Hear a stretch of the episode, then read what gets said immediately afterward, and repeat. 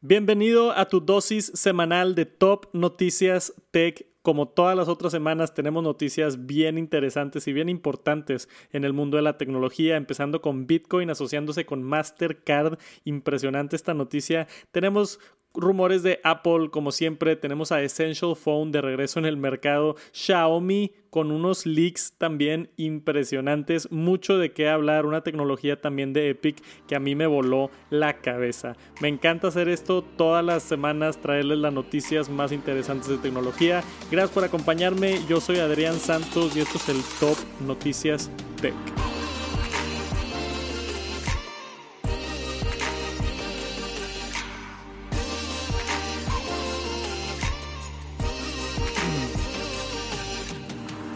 Y vamos a empezar hablando de Bitcoin, porque eh, parece ser últimamente en el 2021, cada dos, tres semanas, algo bien importante pasa con Bitcoin y ha disparado el precio muchísimo. Aquí en México, esta semana fue la primera vez que un solo Bitcoin vale más de un millón de pesos. Pasó los 50 mil dólares. Algo que muchos expertos decían que no, iba a pasar, que no iba a pasar por muchos años. Entonces, Bitcoin está dando un brinco bastante, bastante grande. La semana pasada con Elon Musk anunciando que Tesla compró 1.5 mil millones de Bitcoin. Y ahora con esta noticia de que Mastercard Así es, Mastercard, que lo ves en básicamente todas las tarjetas de débito y crédito del mundo. Mastercard acaba de anunciar directamente, aquí tengo la nota de la página oficial de Mastercard, que va a aceptar criptomonedas. Ya no solamente este métodos tradicionales, no sé cómo llamarlos, el dinero que usamos actualmente, ahora también con cripto. Dice aquí que tenemos, lo voy a leer, we are here to enable customers, merchants and businesses to move to digital value, traditional or crypto, however they want, it should be your choice, it's your money. Entonces Mastercard está detrás de la idea de que ya mucha gente está invirtiendo en criptomonedas y quiere darles el soporte a través de su sistema de pagos que sabemos que está en todo el planeta, ¿no? Visa y Mastercard son los dos, son los dos más grandes en cuanto a transacciones monetarias a nivel global. Entonces, ¿qué significa esto para Bitcoin? Primero que nada, pues subió muchísimo el valor, subió más de, más de un millón de pesos. Si alguien tiene Bitcoin, son buenas noticias para ustedes. Yo de momento ahorita no tengo Bitcoin, quizás sería buen momento para comprar. Pero Mastercard, lo que esto significa para Bitcoin es, eh, eh, está haciendo mucho más serio el tema de Bitcoin. Porque en el 2012, 13 todo parecía broma y luego 2016, 17 explotó y la gente se lo empezó a tomar más en serio. Y ahora aquí en el 2021, Mastercard, Elon Musk, Tesla invirtiendo, JP Morgan anunciando que está invirtiendo también en criptomonedas, ya es un tema serio, ya es un tema que está llegando al mainstream y para mí es el futuro de cómo hacemos transacciones en línea. Entonces, yo creo que lentamente nos vamos a ir transicionando a criptomonedas y vamos a dejar el dinero tradicional atrás. ¿Por qué? Porque es transparente, es regulado, existen todas las transacciones en línea, hay muchos beneficios de Bitcoin. No soy la mejor persona para preguntarle, lo pueden investigar, pero está aquí para quedarse. La verdad es que Bitcoin está aquí para quedarse. Si no se la creían hasta ahorita, créansela porque Mastercard ya anunció que va a aceptar criptomonedas. Está impresionante esto. No especifican qué criptomonedas, entonces sabemos que Bitcoin pues obviamente lo van a incluir, pero dice criptomonedas en plural, entonces no sabemos qué otras. Había también por ahí un reporte de Visa que iba a trabajar con Ethereum, que es otra criptomoneda muy famosa ahorita, entonces puede ser que tenga soporte para más monedas. Quién sabe si llegue ahí este Dogecoin, no creo. Eh, probablemente es Ethereum, eh, ¿cuáles son las más famosas? Ripple, Bitcoin, no sé, pero, pero es el futuro, ya está aquí, ya si llega a este nivel de mainstream, de una, una no asociación, pero Mastercard, darle, darle todo lo que se necesita de empuje en cuanto a nivel global. Es impresionante Bitcoin con esta colaboración con, con, Mastercard. Entonces, esperen muchas cosas de Bitcoin en el futuro. Yo creo que todavía es apenas el comienzo de este nuevo método de pago, todo este sistema de, de transacciones a nivel global a través del Internet 100% digital. Entonces, espérenlo y espérenlo pronto. Sé que hay gente que tiene miedo, sé que hay gente que no sabe cómo funciona, que qué está pasando. Yo creo que es buen momento de, de ponerse a investigar sobre Bitcoin ver si vale la pena comprar algo de Bitcoin o simplemente entenderlo para saber y estar preparados para el futuro, cómo funciona todo, todo esto de las criptomonedas. Pero ahí tienen la nota Bitcoin ya más, más legítimo que nunca con, esta, con este anuncio de Mastercard. Y tenemos otra vez aquí en las noticias el iPhone plegable, ¿no? Hemos visto varios de estos rumores surgir los, los últimos dos años aproximadamente. Parece ser que cada vez más, más serio. Hay una empresa que se llama Omdia, que ellos fabrican pantallas de OLED y ellos supuestamente tienen información que Apple está trabajando en, en una pantalla de 7.3 a 7.6 pulgadas que va a ser plegable y es el foldable iPhone que hemos estado esperando. Ellos dicen que esto es para el 2023, entonces todavía faltan un par de años, no viene el siguiente año, sino en dos años, donde pudiéramos ver el primer iPhone plegable. Aquí en el render que tenemos de esta página de Mac Rumors, yo no creo que sea así el render que se doble hacia afuera, yo creo que se va a doblar hacia adentro, pero eso no especifica el reporte, el reporte simplemente dice que Apple está trabajando, está probando con esta manufactura de, pantallas, pantallas OLED, entonces también tenemos la confirmación que va a ser OLED este dispositivo plegable. 7.6 pulgadas se me hace un buen tamaño. Ahorita la pantalla del iPad mini es de 7.9 pulgadas, entonces imagínense básicamente un iPad mini pero con menos marcos y se dobla exactamente la mitad para que te lo puedas poner en la bolsa. A mí se me hace bien atractivo eso. Eh, la, otra información interesante que salió de este reporte fue que va a tener soporte para el Apple Pencil. El rumor de Apple Pencil en iPhone lo hemos visto de repente por ahí del 2018, 2017 con la introducción del iPhone 10. Yo me acuerdo que había muchos rumores que el Apple Pencil iba a llegar al iPhone 10 por tener ya toda la pantalla, la primera vez que teníamos la pantalla completa en el teléfono. Y nunca sucedió. Por ahí del iPhone 11 también como que surgió un pequeño rumor que tal vez Apple Pencil en el iPhone y tampoco se ha concretado. Este año no he escuchado absolutamente nada de Apple Pencil en iPhone, entonces no creo que venga pronto ni en el iPhone 12 ni 13. Pero puede ser que en este primer dispositivo plegable Apple ya diga, ¿sabes qué? Ya con una pantalla de 7.6 pulgadas plegable sea necesario o darle la opción al cliente de poder utilizar Apple Pencil. Entonces, en un futuro no tan lejano, pudieras ver a alguien sacar de su bolsillo un iPhone, desplegarlo, sacar un Apple Pencil y utilizarlo, ¿no? El famoso stylus que Steve Jobs no quería tener va a poder aparecer en el primer iPhone plegable. Interesante, a mí todo, como saben, todo lo que es iPhone y Apple me interesa muchísimo y e, este tipo de reportes detrás de las escenas, filtraciones, información de, de diferentes medios ha estado saliendo mucho ahorita, más que nada por la pandemia. Hubo un reporte por ahí, creo que fue de Mark Gurman, que mencionó que hay más filtraciones últimamente por la pandemia porque hay más gente trabajando desde casa y Apple no tiene tanto control de las filtraciones. Por eso se ha estado filtrando muchísimo este año y a mí me emociona, a mí me hypea más para estos productos tener una, pequeña, una pequeña vista sobre qué está haciendo Apple en el futuro y podemos esperar este iPhone plegable en tan solo dos añitos, 2023 por supuesto que lo voy a estar comprando y por supuesto que me voy a gastar muchísimo dinero.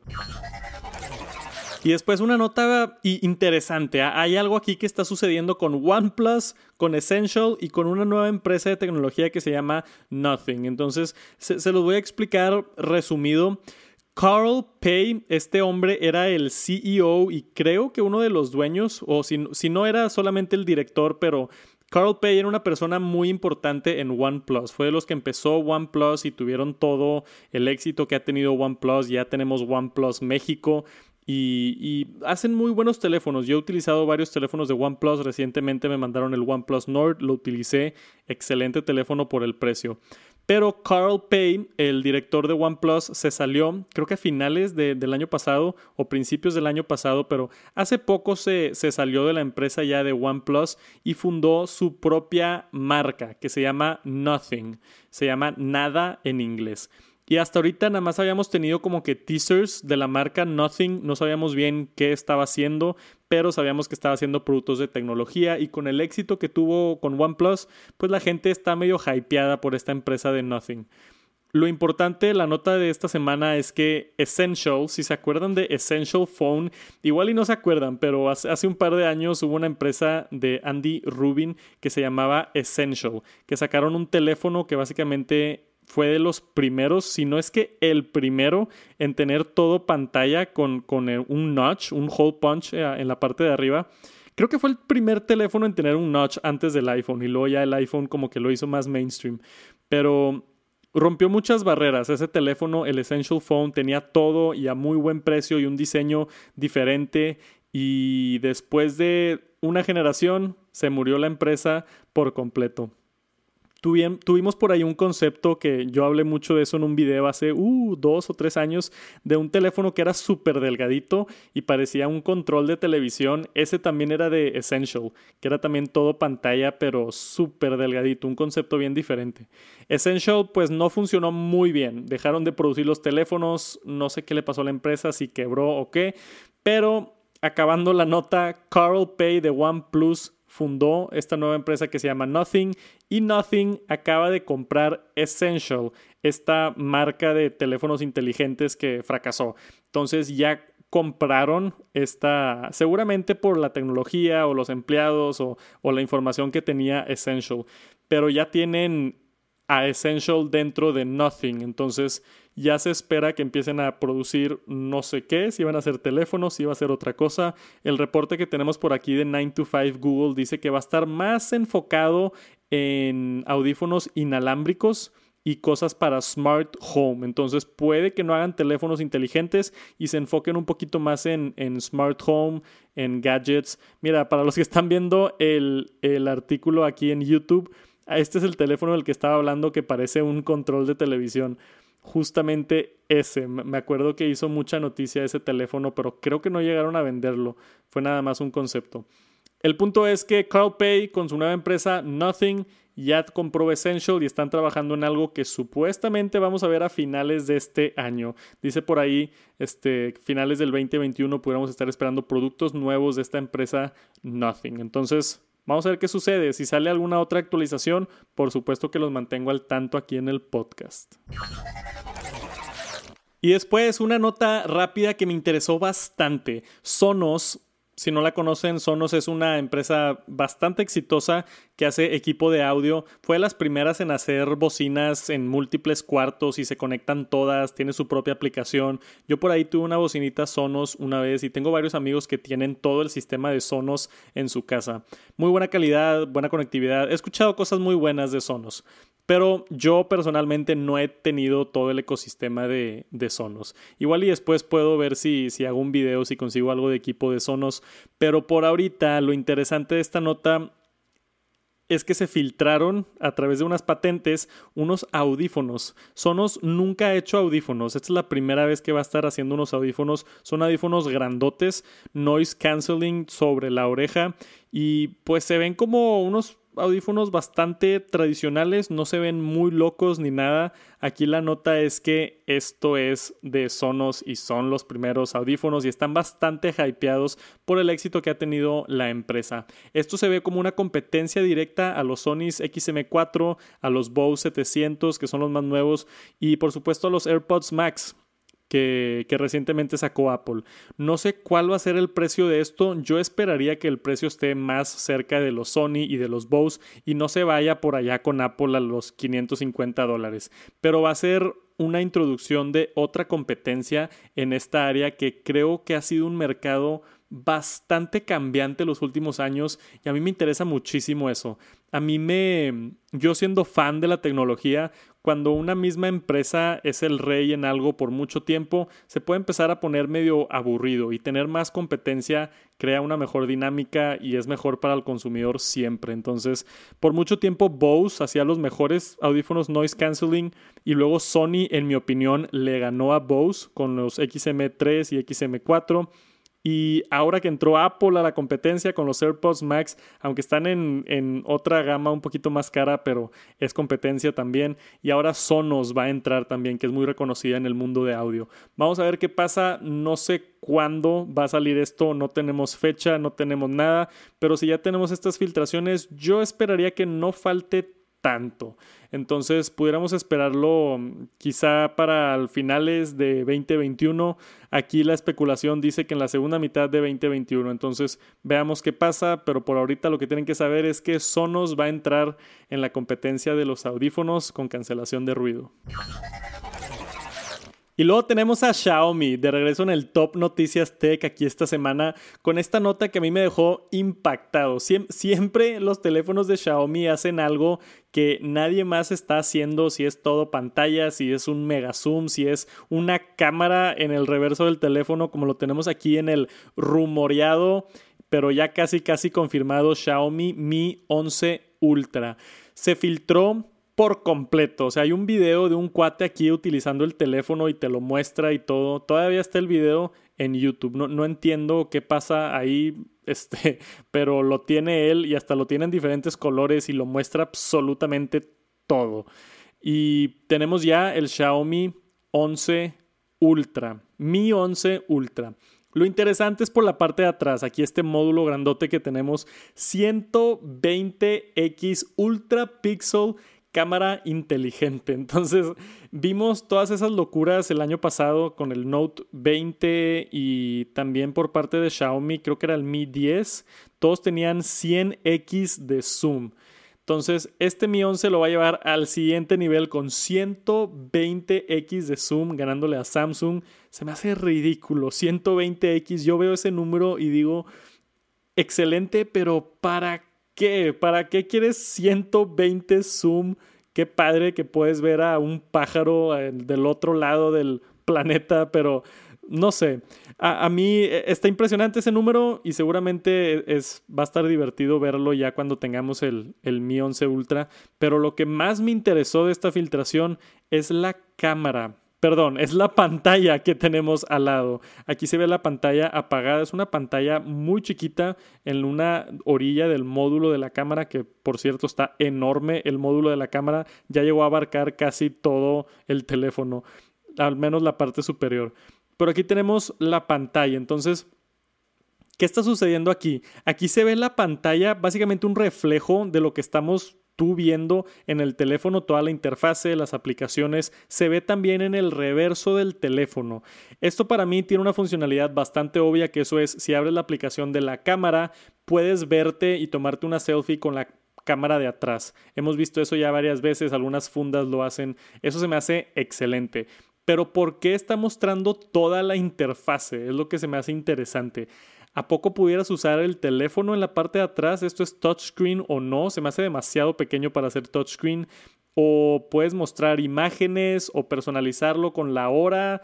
No sé qué se va a poder hacer con esta pantalla en la parte de atrás, pero se ve como una pantalla a color, este, completamente como una pantalla normal. No se ve limitada en algún aspecto. Entonces, no sé qué diferentes funciones tenga, no hay nada confirmado aún. Seguramente para la cámara, seguramente para poner la hora o notificaciones o algo más, pero ya incluir una pantalla en la parte de atrás en el flagship de, Xiaomi se me hace bien interesante y una filtración por la cual estoy bien emocionado. Voy a intentar conseguir este teléfono cuando salga para hacer una reseña y para ver toda esta tecnología nueva que tiene Xiaomi. Se me hace bien, bien, bien interesante y como dije, siento que Xiaomi siempre es esa empresa que está empujando la industria para adelante metiendo cosas nuevas, cosas frescas y a mí eso siempre me mantiene interesado. Esperen pronto el Xiaomi Mi 11 Ultra. Y esta semana también tuvimos el anuncio, no sé si lo vieron, lo compartí por ahí en Twitter. Epic también tiene su, su, Unreal Engine, que es como para hacer videojuegos y lo pueden usar otros desarrolladores. Sacaron esto nuevo que se llama Meta Human Creator y está impresionante a lo que hemos llegado con, con CGI, ¿no? Con Computer Generated este, Graphics. Entonces, Voy a poner aquí el video para que lo vean los que están viendo el video de YouTube mientras hablo un poquito de, esto y de la, de la tecnología. Si están escuchando el podcast, básicamente es un humano, o sea, es bien difícil ya distinguir. Sí se ve que está generado por computadora, pero estamos llegando a un realismo tan cercano. Se ve casi, casi como un humano y que esto tú puedas entrar y crear un humano rápido, ponerle el color de piel, ponerle este barba si quieres, las cejas, ponerle arrugas, eh, todo lo que está pasando aquí en el video. Está impresionante, impresionante, me impacta la tecnología, esto para películas, videojuegos, se va a utilizar muchísimo. Y yo creo que este tipo de tecnología va a llevar a muchos avances. Y también, si no les miento, algo de miedo, porque pueden recrear humanos y ahorita salen hablando los humanos y parece que son humanos, pero están completamente hechos en computadora y ahora a través del Meta Human tú lo vas a poder hacer fácilmente, ¿no? Esto es, esto es algo que, que, ofrece Epic con su Unreal Engine para desarrolladores y otra gente. Entonces ya se va a poder crear humanos así de rápido y así de vívidos, así de reales. A mí me impresiona demasiado esta tecnología. Si no lo han visto, búsquenlo. Meta Human Creator de Epic Está impresionante cómo se mueven las, las, cejas cuando habla, cómo se mueven las arrugas, también cuando se le mueve la cara, cómo parpadea. E, es impresionante. normalmente te das cuenta luego, luego, cuando algo es computadora o no, y ya se está empezando a borrar un poquito esa línea y me emociona y me da un poquito de miedo, pero me encantaría saber qué piensan ustedes. Manden un mensajito por ahí en Twitter o Instagram, se me hace bien, bien, bien interesante esto y el futuro de los videojuegos al menos va a estar increíble. Si ya tenemos unas gráficas impresionantes, ahora con esto de MetaHuman de Epic lo va a llevar al siguiente nivel. Y regresando a hablar de Apple y iPhones, tenemos una patente. Parece ser que todas los TNT tenemos un patente por parte de Apple, enseñándonos un poquito hacia lo que está trabajando Apple en el futuro. Y olvídate de la pantalla de 120 Hz. Aparentemente Apple está trabajando en una pantalla que se sube hasta 240 Hz. Yo probé un teléfono que se llama el Red Magic 5G lo estuve probando, era un, teléfono enfocado en gaming y tiene una pantalla de 144 Hz. Entonces para gaming eso es excelente. Pero llevarlo a 240 Hz ya se me hace overkill, ya se me hace demasiado. Aparte en un iPhone, todavía ni tenemos 120 Hz y Apple ya está trabajando en 240 Hz. Se me hace, no sé, ridículo, pero increíble al mismo tiempo. Por supuesto que tenemos en los iPad Pros el ProMotion Technology, así lo llama Apple, el ProMotion, que llega a 120 cuadros por segundo, te da más fluidez en el Apple Pencil, toda la interfaz está, ufa, se siente suave, se siente increíblemente, increíblemente sedosa, creo que sedosa es la palabra correcta. Pero 240 Hz lo lleva al siguiente nivel. Supuestamente están trabajando en esto, es una pantalla LTPO, que se puede bajar hasta 1 Hz, hasta 240 Hz y probablemente se quede por ahí de 120 Hz. Esto pudiera llegar al iPhone 13 o al iPhone que vamos a ver este año, iPhone 12S, pero yo no creo, yo creo que Apple lo limitaría a 120 Hz, no hay necesidad de tener 240 Hz. Fuera de que estés muy metido en videojuegos, más de 120 Hz en mi opinión no le agrega mucho a la, experiencia. Yo creo que con 120 estamos más que suficiente, pero qué bueno que Apple está investigando 240 para, para igual y ciertos casos. Igual iban a tener un modo gamer en el futuro o, o, se van a enfocar más en Apple Arcade. No sé, está interesante ver que Apple esté trabajando en esta tecnología, pero por ahorita ya está confirmado, bueno, no, casi confirmado los 120 Hz en el iPhone 12S Pro que va a venir a finales de este año y, nos podemos dar una idea un poquito más concreta ya que salga eso de hacia dónde Apple va a moverse con las pantallas, si va a querer aumentar aún más a 240 o dejarnos por ahí en, en 120 Hz. De todas maneras, está interesante. Y por último, tenemos iPad OS 14.5 Beta 2. Yo estoy trabajando como siempre lo hago con todos los nuevos este, sistemas. iOS 14.3 hice video, 14.4 hice video, 14.5 ya estoy anotando mi lista, haciendo todo mi análisis para sacar un video ya completo con todo lo nuevo. Pero no me aguanté esto quería hablar sobre esto que es en iPad, específicamente iPadOS 14.5. Ahora tenemos la funcionalidad, algo bien interesante que Apple siempre está como promoviendo la seguridad y promoviendo la privacidad.